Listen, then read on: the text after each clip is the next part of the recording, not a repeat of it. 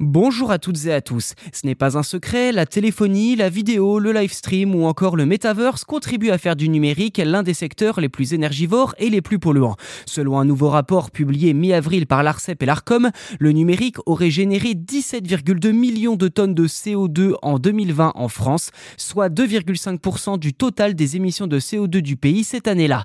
Un chiffre qui pourrait même atteindre 25 millions de tonnes en 2030 et 49,4 millions de tonnes en 2050 si rien n'est fait. D'ailleurs, d'ici 2030, on estime que le trafic de données sera multiplié par 6 et que le nombre d'équipements sera 65% supérieur par rapport à 2020. Dans le détail, les téléphones portables sont responsables de la plus grande empreinte carbone puisque seulement 13% des smartphones vendus en 2020 en France étaient reconditionnés. De son côté, le développement de la 5G a certes des effets positifs en consommant 10 fois moins d'énergie que la 3G, mais il est peu probable qu'il soit durable car cette économie d'énergie risque d'être compensée par une augmentation du nombre d'utilisateurs.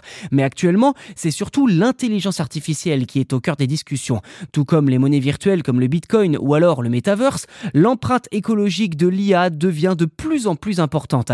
Par exemple, ChatGPT nécessite une grande quantité d'électricité. Selon la plateforme HelloWatt, l'entraînement seul de l'IA pour GPT-3 aurait consommé 1287 MWh et généré 552 tonnes de CO2, soit plus de 205 allers-retours entre Paris et New York en avion.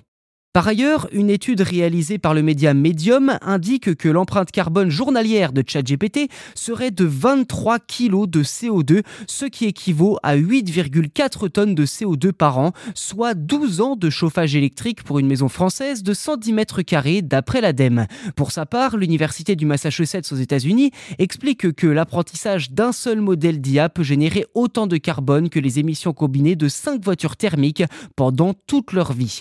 Sur ce point, l'entraînement du modèle GPT-3 aurait rejeté 502 tonnes d'émissions carbone. À cela s'ajoute l'eau, une ressource rare et précieuse utilisée pour le refroidissement des serveurs. D'après les universités de Riverside au Colorado et d'Arlington au Texas, l'entraînement de GPT-3 aurait consommé 700 mètres cubes d'eau et le fait de poser une cinquantaine de questions seulement à ChatGPT nécessiterait un demi-litre d'eau. En comparaison, un moteur de recherche traditionnel comme Google est beaucoup moins énergivore.